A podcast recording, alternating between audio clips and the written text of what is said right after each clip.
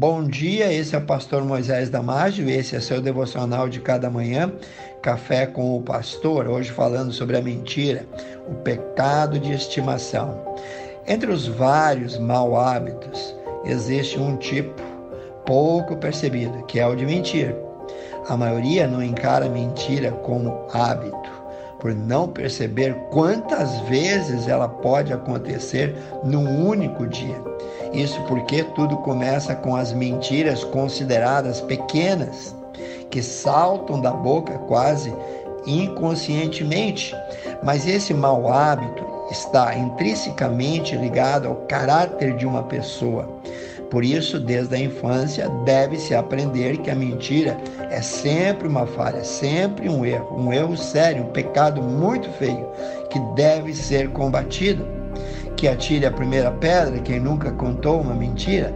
Mentiras classificadas como inofensivas, formuladas para justificar situações cotidianas e aparentemente banais, como as frases do tipo perdi a hora, perdi seu telefone, liguei, mas ninguém atendeu, ou diz que eu não estou em casa.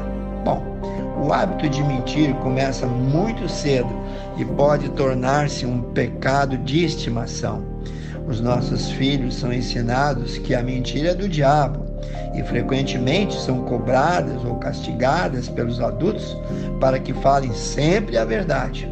O problema é que muitas vezes os pais são a fonte dessa mentira. Os pais são mentirosos e com isso perdem o respeito e perdem toda a autoridade diante de seus filhos.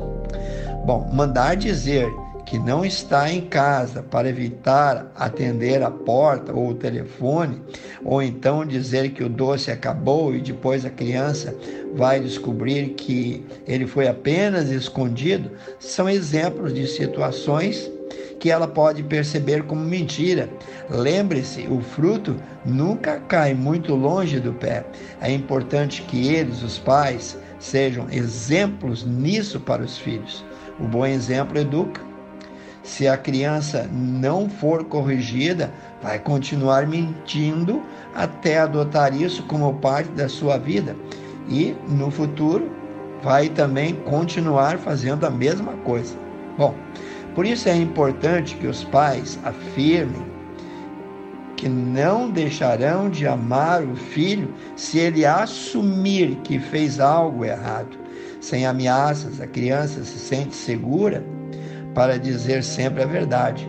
O triste é que muitas pessoas não veem uma mentira como um pecado. Infelizmente, a cultura brasileira, a cultura do jeitinho brasileiro, nos mostra bem isso, assim como a máxima da mentirinha inofensiva. Em Gênesis capítulo 3, Eva foi enganada pela mentira e astúcia da serpente ela deu ouvidos ao inimigo, que veio distorcendo a palavra de Deus, pois conforme João 8:44, ele é o pai da mentira. O fato de Eva ter dado ouvidos a uma mentira foi o começo da queda humana. A desobediência a Deus tem sim um alto preço a pagar. Em Juízes capítulo 16, Vê-se que Sansão mentiu três vezes para Dalila, de brincadeira ele mentiu. Mas, quando o assunto é mentira, o diabo não brinca. Sansão revelou seu segredo para Dalila, ou seja, abriu uma brecha para que o inimigo entrasse e o destruísse. O que começou com uma brincadeira terminou numa tragédia. Ele, Sansão, ficou cego espiritualmente e fisicamente. Bom, importa mil vezes melhor obedecer a Deus e não aos homens, diz Atos capítulo 5, versículo 29. Outro exemplo bíblico, Ananias e Safira, em Atos capítulo 5, eles mentiram ao Espírito Santo, eles aceitaram a sugestão do diabo e mentiram, e não somente para Pedro, mas para o próprio Espírito Santo, isto é, para o próprio Deus. Em Lucas capítulo 8, versículo 17, nós lemos: Porque não há nada oculto que não venha a ser revelado, e nada escondido que não venha a ser conhecido e trazido à luz.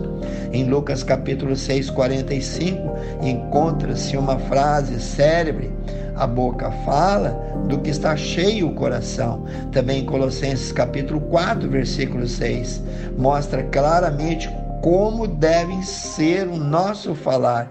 Vamos então ao versículo. A vossa palavra seja sempre agradável, temperada com sal, para que saibais como vos convém responder a cada um. Aqui nessa passagem bíblica não cabe meia verdade, pois meia verdade é uma mentira inteira. Sempre, em todo lugar, devemos falar toda a verdade.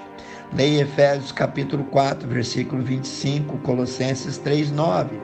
A orientação é que os crentes devem se tornar padrão dos fiéis na palavra e no procedimento, no amor, na fé e na pureza. Está lá em 1 Timóteo capítulo 4, 11 e 12. Poucas coisas desarmonizam tanto o meio ambiente quanto a mentira. A Bíblia diz que não devemos jamais, em tempo algum, sentar na roda dos escarnecedores. É triste vermos tantos pseudos cristãos sendo taxados como mentirosos. A vontade do Senhor é que todos sejam sábios. Então, Seja, porém, o vosso falar sim, sim, não, não, porque o que passa disso é de procedência maligna, diz Mateus 5,37. Bom, pense nisso e vamos orar. Precioso Deus, eterno Pai, abençoe cada um que ouviu esse devocional.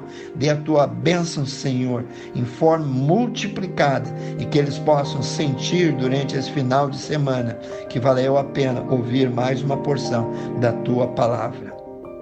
Se você gostou, passe adiante e para outros estudos de relevância, você pode acessar também o nosso site